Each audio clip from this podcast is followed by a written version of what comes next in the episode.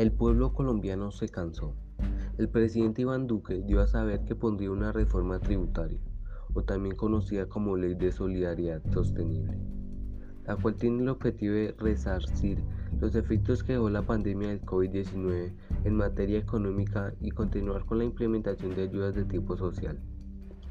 El presidente Iván Duque ha hecho la invitación a apoyar la propuesta de su gabinete para ampliar programas en pro de los colombianos en condición de vulnerabilidad.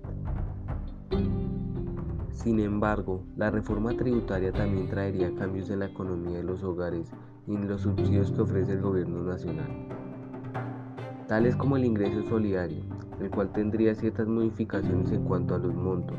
Asimismo, en caso de aprobarse el cambio en el sistema fiscal, los servicios públicos también tendrían variaciones.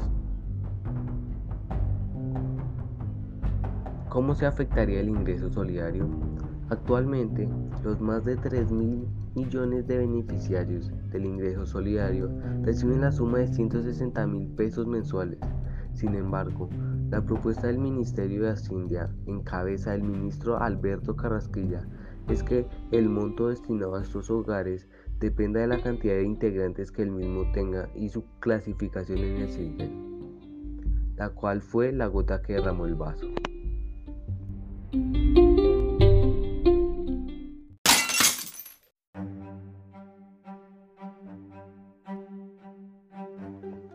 El pasado 28 de abril, las manifestaciones fueron convocadas en diferentes agremiaciones.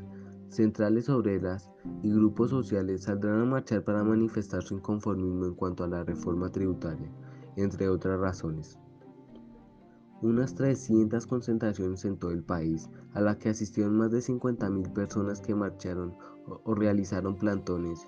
Es el reporte entregado por la policía al finalizar la jornada de protestas de este miércoles en el país. La jornada empezó de forma pacífica, con música y baile, pero por la tarde empezaron los disturbios, los del ESMAD tirando gases. La organización no gubernamental ONG denunció que durante la jornada de protestas que se ha llevado a cabo en Colombia desde el pasado miércoles 28 de abril se han registrado presuntamente 940 casos de abuso policial y 21 personas asesinadas por integrantes de la fuerza pública. En medio del paro, que ya completa nueve días, han sido múltiples las denuncias de abusos policiales y exceso de la fuerza pública en las manifestaciones, de hecho, hasta el 4 de mayo la Defensoría del Pueblo tenía una lista de 24 personas fallecidas en las protestas, de las cuales al menos 11 habrían muerto por acción de la policía.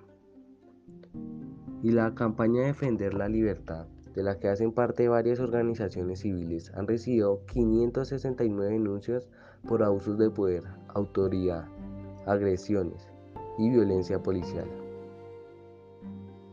Asimismo, la campaña ha registrado 381 personas heridas por el accionar desproporcionado de la Policía Nacional. En estos días en Colombia solo hay caos, destrucción, violación y muertes. En la unión existe la fuerza.